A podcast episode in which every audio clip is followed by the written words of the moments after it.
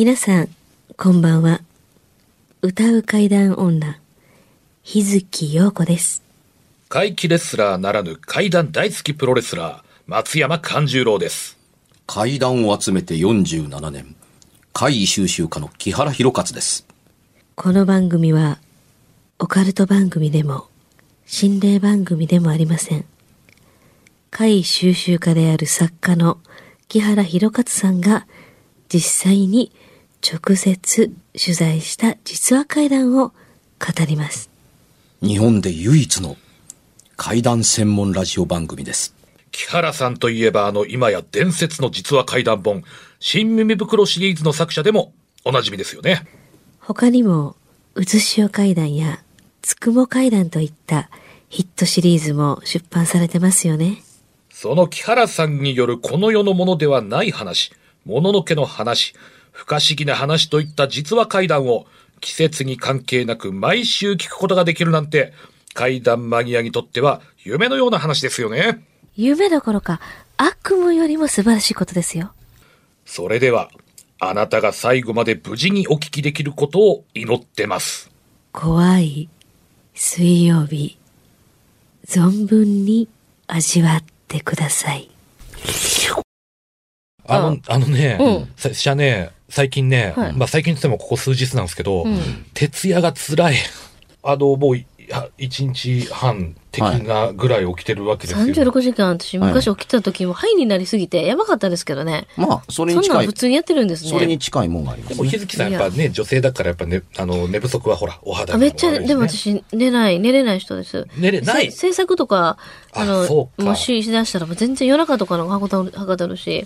やっぱね、クリエイティブ系はね、大変ですよね。そうなんかもしれませんね。会社員じゃないからね。だから、拙者はね、ちょっと思った。うん思ったあのこの番組もね、はいあのー夜の11時半からっていういい感じの時間からですよ。うんうんうん。もうこの番組をもっともっと布教して、広めてね、リスナーの皆さんの睡眠時間を奪ってやれと思ってね。なるほどね。ほんで、これ聞いて怖くて寝れなくなってね、みんな。そうそうそうそうもうちょっと時間長かったらやりやすいかもね。うん。あ番組自体がね。まあうん。あの、草木も眠る蜂蜜時までやらせてもらえたら。蜂蜜時で何時までやねんみたいな。蜂蜜時軒下サンズの上がる頃までやって、やらせて。だそうなるためには我々ももっと頑張らなあかんのかな。はい。えーとですね、リスナーの方から体験談をおお寄せ投稿でございますね。はいありがとうございます。。えーとですね、ラジオネームとかはちょっと書いてないんですけどね。うん。えーこんばんは。こんばんは。こんばんは。あ毎週聞いています。ありがとうございます。りがとこの話は友人が体験した話です。うん。う。うん。その友人は最寄りの駅から自宅に帰るのに必ず車を使っています。うん。だいたい車で40分走れば自宅に着くそうです。うん。うん。ね。いつものように車に乗り、いつもの帰宅ルートで帰っていました。うん。10分くらい走っていたら違和感を感じたそうです。ほう。それはいつもの同じ街並み、同じ道なのに、車の窓から見ても人の姿が全く見えないことに気づきました。商店街やスーパーの前を走行しているのにです。うん。友人は怖くなり、U ターンをして駅に戻り、駅の周りを一周して同じ道を通りました。今度はいつもの賑わいのあるいつもの人並みの風景だったそうです。関係があるかわかりませんが、怖さとかはなかったと聞いています。一つだけ違う行動をしたといえば、駐車場から出た時に、うんいつもは右折するのになぜか左折をしたそうです。まあ、こういうお便りなんですけどね。捉えどころが難しいな。ちょっと見せてくれる？おそらくこの方もね、あのーご友人の方から聞いて、うん、そうですねご。ご自身のことじゃないから、なかなか、あの、まとめるのもちょっと大変だったかもしれないですよね。うん。うん。木原さんの見解はどうなんでしょうね？いやあのーいつもと同じ街並み、いつもと同じ道なのに、うん車の窓から見ても人の姿が全く見えないという話、まあ、ですよね。はい。えー聞いていた中で、明確に一応押しときますけど、まあ、時間が書いていないので、電車が動いて、それで帰ってきているということが明記されていますから、まあ、電車が動いてる以上はさほど深夜ではないでしょうんうんう。うん。だからこそ、あの、この人はその窓の、あの、車の窓から見ても人が全く見な、見えなかったということをおかしいと思ってらっしゃるんでしょうね。いわゆる商商店街やスーパーの前通ってるのにというとこだったりうんするのですが、あのーどう言えばいいんでしょうね。その時間の時にたまたま人が全然通りに歩いていないということは、実はよく稀にあることだと思うんです。その時と気がついた時とがたまたま一致したから、あれ？おかしいということがあったのではないかなとは、あのー思うんですよ。つまりね、あの、怖いことが起こったのではなくて、うん怖いと思うビジョンに気がついたのだ、この時に。と言えばいいですか。うん。人が全然歩いてない時って結構あったりするのに、別な考え事したり、ラジオの曲き聞いてたりなんかしていて、あの、そんな日もあるわぐらいに、うんうん、あの、思っている時に、その時にたまたま、あ、なんか、あのースタートした時点から、なんか今日は寂しいような感じがするなと思いながら、見ていた時に、パーッと窓の外を見てると、誰もおらへん、みたいな。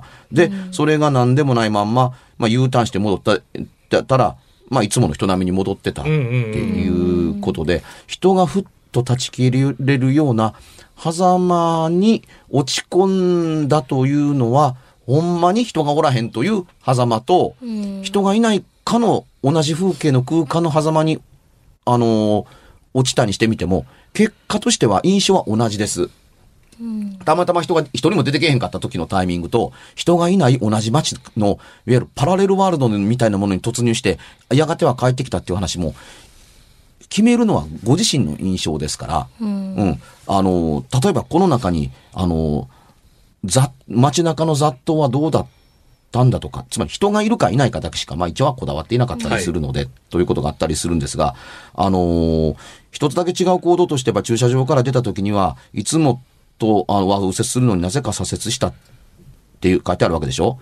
でも、いつもと同じ街並み、いつもと同じ道を通ってたりするんだけれども、右折しても左折しても同じ場所に出るということを言いたいのでしょうか？そうじゃないんでしょうか？これどっちなんでしょうね？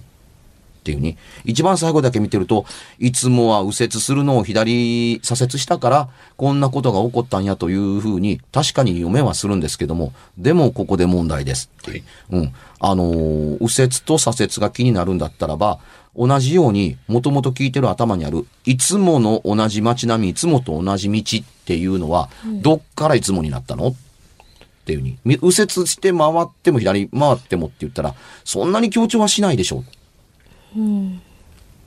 と思うので、あのー体験された方が怖いと思うグレーゾーンの怪異体験ですね。怖かったからにはもっと別な要因があったのではないかなと思うんですよ。単に人が消えて亡くなったからではなく、まるでよその街歩いてるか、かのように。で、これ、もうちょっとね、あの、やってたら面白かったりする一つのコツにね、うんあの、距離があった方がいいと思います。どれほどの長、うん、どれほどの長さ、あれは時間ですね。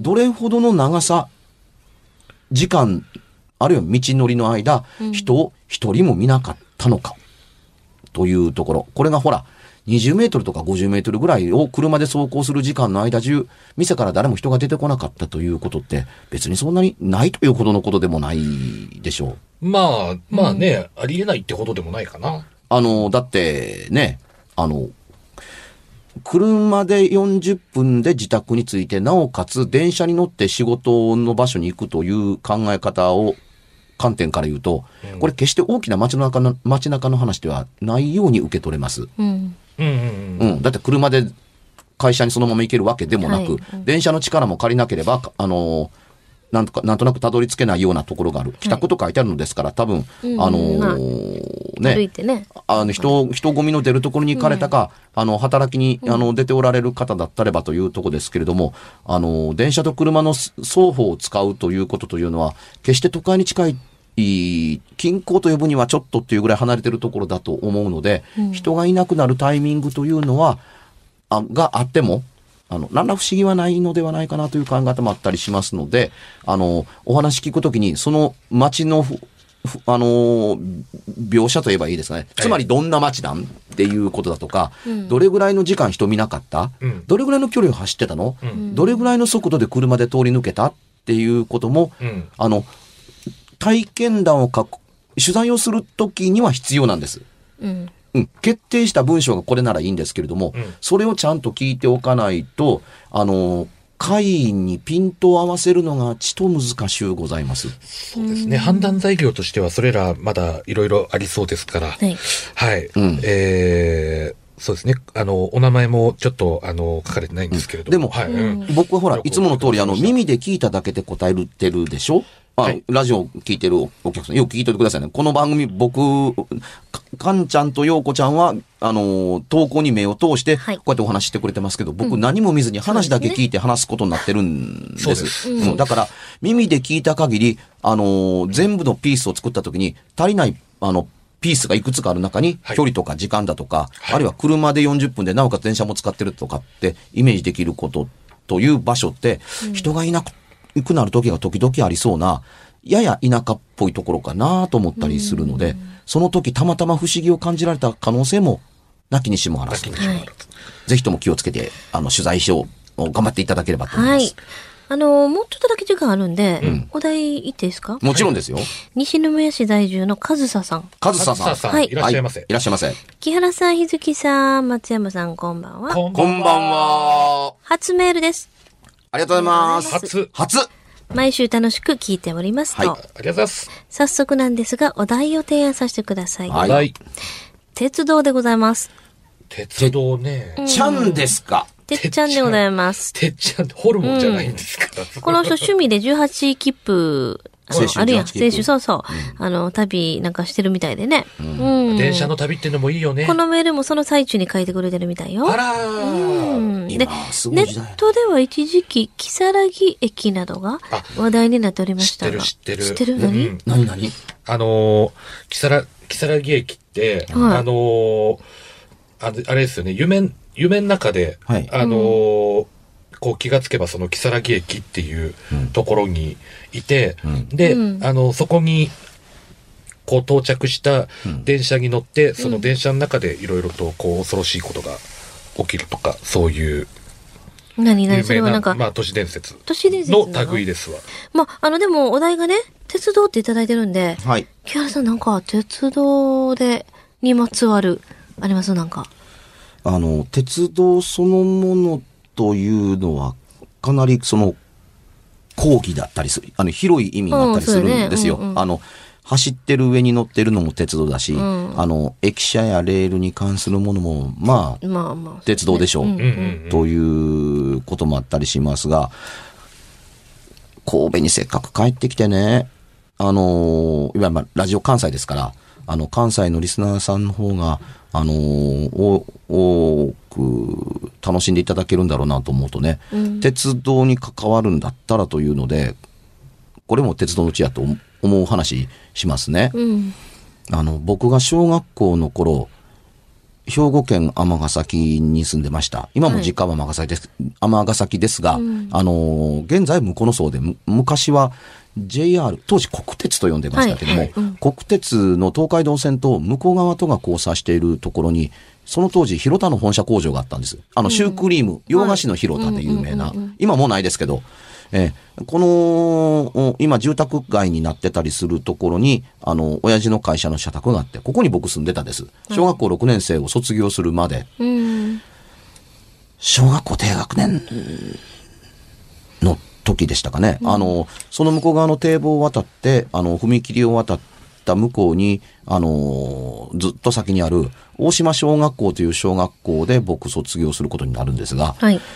そのちっちゃい時にね、あのーその踏切の手前にお地蔵さんがあるんですよ。うん。いつも丁寧にどなたかが、あのー掃除をされて、あのいつもお花が生けてあるというふうに、あまり、まあ、綺麗に、あの、掃除がなされていて、でしかもそのお地蔵さん、んのっぱらにあるのではなくて、はい。コンクリートで作ったお堂のように囲まれてるっていう。うんうんうんて堤防の土手ずっと延々あるんですけど、こんなにちゃんと囲われているお地蔵さんはここにしかない。うん。あの、堤防ではね、向こう側の海側から、あの、ずっと、あの、宝塚の方まで行く中でも、まあ、鉄道のそばだからという考え方もあったり、まあ、したりするんですけども、あのお地蔵さんは丁寧に祀られてるね、みたいなことを親父に話したら、ひろかず昔な？っていうに、あのーまだお前の生まれる前は、あの向こう側の堤防も含めて、あのー河川敷にもぎょうさん松が生えてたんやっていうに。で、その頃、あの踏切の周りの木の中で、首をつって亡くなる人が多く多くて、うん、で、まあ、それが困るから何があったのかわからないけど、やがて木は切り倒されて亡くなっていって、でそれがなくなると、あの、まるで場所がなくなって困ったかのごとく、あの、踏切から、ふーっと電車に入っていって、バーッと跳ねられるという人だとか、あの、踏切から、その、川の向こう側の真ん中を鉄橋、人が歩けるとこじゃないんですよ。線路の真ん中をこう、スタスタスタスタ通っていって、そこから身を投げて、あの、亡くなる方というのが、あの、多かったんや。うそれでね、これは、あの、まるで何か、あのね、浮かばれない人たちが、あの触っているのではなかろうかという気持ちや、あのままではかわいそうだという気持ちがあったのか、あのそこにお地蔵さんが建てられたっていうふうに。へえ、それからピタリと収まった。人が亡くなるのが、というふうに。ところがな、あれこっちから行く側に立ってるやろ？って。うんうんうんうんうん。渡った側にもお地蔵さんあるやろって。あ、あるあるって。これ面白いことにね、あのー堤防に立って海側に見ると右手に、あのーお地蔵さんがあるんですよ。はいで、渡り切って、渡り切った向こうには今度左手にお地蔵さんがあるん。ですね。つまり、踏切を挟んで二つお地蔵さんがあるんですが、はい。確かね、あの、渡った側のお地蔵さんは新しいお地蔵さんなんで、同じ年代のようには見えなかったんです。ほうほうほうほう。二つお地蔵さんあるやろ。あるある。あれな、うん不思議なことに、あの、このお地蔵さんを立てたら、パタッと人が亡くなるのが、あのー途絶えたかと思うと、渡った側の反対の、つまり、あの、下りか上りかちょっと忘れましたけども、下り側にお地蔵さん立てたら、今度反対側の上りの方に人が次々と飛ぶ、飛び込むようにになって死ぬようになったから、これはいかんというので、踏切を挟んで両方にお地蔵さんが立てられるようになって、お前がこの年になってからほとんど見たことないやろって、ない。あの、ないというわけでもないんですけれども、結構僕、こ子供の頃から遺体をを見て育ってる人間なので、この踏切のおかげで。しかし昔はもっとはるかに、この踏切を中心に人が亡くなられたんですって。で、お地蔵さんの、あのー、苦毒あってのことなのか、激減したんやで、みたいなことを聞いたことがあります。もちろん、現在も、あの、J、JR の、はいあの、国鉄は JR と名前を変えましたけれども、東海道線のみあの向こう側を挟んだ尼崎側の土手に、の、上りと下りの両方にお地蔵さんが、あのー祀られています。うん、あの、わけがあって建てられたののではないかなと思ったりするのと、この、くどくあってのことと言わんばかりに、あの、誰かがいつも掃除した、おばちゃんが掃除してるのを、あの、お世話してるのを何度か見たことあるんですけどもね、うん、あの、その近所の周りって家がないんですよ。えだから割と離れたところから、あのー毎朝毎朝その、おお世話えーしていらっしゃる、あのーおばちゃんがうん。おったというのだけは、社宅の人ではなかったので、はい。どこの人なんやろな、あんまりどっかで会うもんですけど、近所で、あの、見た覚えのないおばちゃんが毎日毎日お世話しているというのをしていたというのを、あのー、登下校の時にどっちやったかな、ともかくなんか一日に、えあのー見るということを、週に一回は見るみたいなことが確かあったと思います。朝やったかな登校の時見てたのかななので、えー鉄道とまつわるかっていうと、僕が印象深かったりするのは、あの、実物を見て育ったので、うんうんうん。あの、どう言えばいいんでしょうね。お地蔵さん一つで足りるんやってたら、一つで足りるで、別に話はおかしはないかもわからんけど、上下にわたって踏切挟んで2つあるやろみたいなことをね、とうとうと親父に言われたのって、不思議な感覚を持って聞きました。あうん。まあ、言わんや、だから、あの、距離20メートル以内に2つお地蔵さんがあって、あの、片っぽずつ、んあの、上りを見つめてるのと下りを見つめて立ってるんです、お地蔵さんが。うんなので、あの、渡る前は右手にあって、渡った向こうには左手にあるというふうに。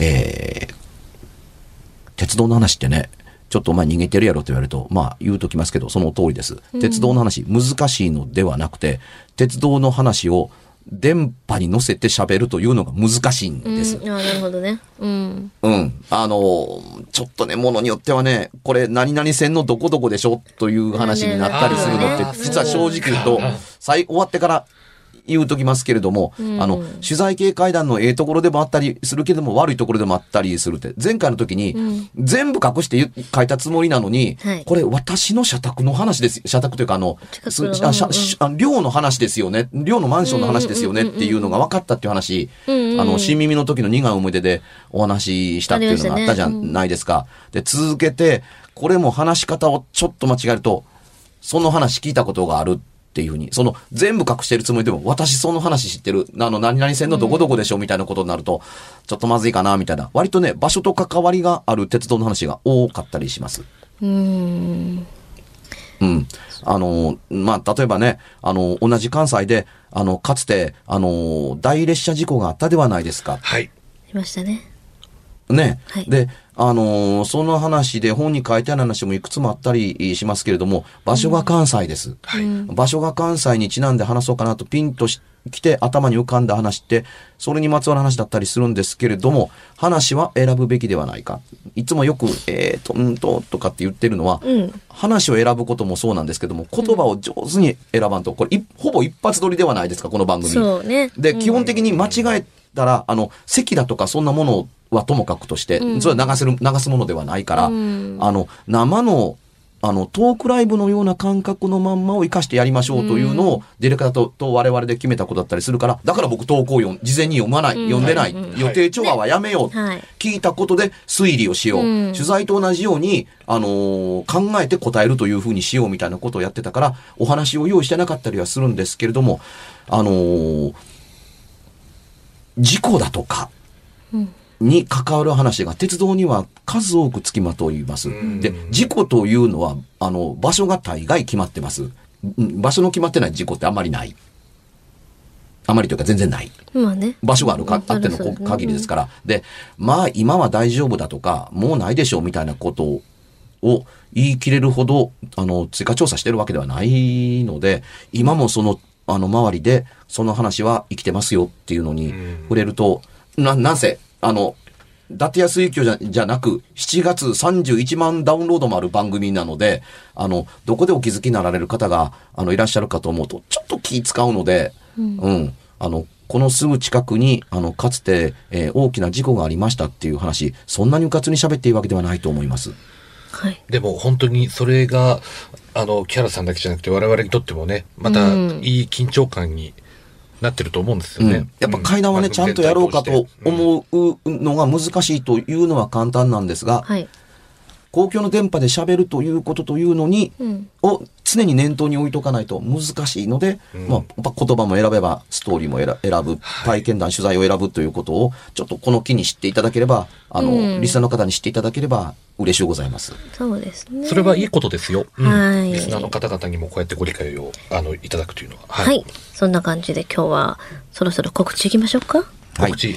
はい。さあ、かんちゃんからいこうか。はい。えーとですね、先週も告知しましたが、うん。えーはい。11月4日にですね、はい。大衆プロレス松山座2018年ラストの公演となります、はい。えー松山流女子の祭典、牧野7と題しまして、えーいろいろな女子プロレスラーが多数集結いたします。ん。松山勘十郎と、えー伝説のタッグチーム、ダブル井上、井上京子、井上貴子が夢のトリオを組みます。まあ、えー他の出演者や、えーチケットの料金などの詳細は、松山勘十郎のブログやツイッターで、ぜひ、あの、調べてみてください。あ、なんかこれ、レフェリーが、で、井上さん？あ、三そうそう、レ人フェリー、レフェリーも井上さんっつって、で、トリプルや僕、僕も入ったらトリプル井上ですよ、みたいな。すごい。面白いねそうなんです。井上井上さんばっかりなんですよ。ばっかりじゃないですかそうそうそうそうそう。ま偶然？いや、全くの、あの、このいレフェリーの井上さんは偶然でほ、で、もう、すごいですね、みたいな。じゃあもう、大阪で実現したら、初ですよ、これはって、もうえらい盛り上がっちゃって、で、ポスターに入っちゃった。入ってるんですよ、こんなデカデカと。まあ、これ、ちなみにこれ逃したらもう二度と見れません。はい。あら、はいえーぜひとも、ぜひとも足11を月4日、松山4日でございますはい。はいはい、よろしくお願いいたし西成、ます。西成区民センター。西成区民センター。はいはい。私、日月陽子は、つに点々ひらがなで日月陽子で検索してください。いろいろはいイベント出ております。はいえー私、木原ひろかつも、ツイッターを見ていただくのが最新と一番正しい情報が、えー載っているはずです。いぜひともツイッターに一言感想いただければとも思います。はいはい番組では1回216円でダウンロードできる別冊怪談ラジオを販売しております。ちょっと普通の地上波のラジオでは放送できない僕の体験を、あの、語っています。二度と本の形でまとめるつもりのない話が入っていますので、ぜひお聞きになってくださればと。どうやったら帰るの？詳しくは、ラジオ関西の怪談ラジオのホームページをご覧になって、ぜひともお買い求めいただければと思います。今夜はいかがでしたでしょうか？何もなければいいんですが。え？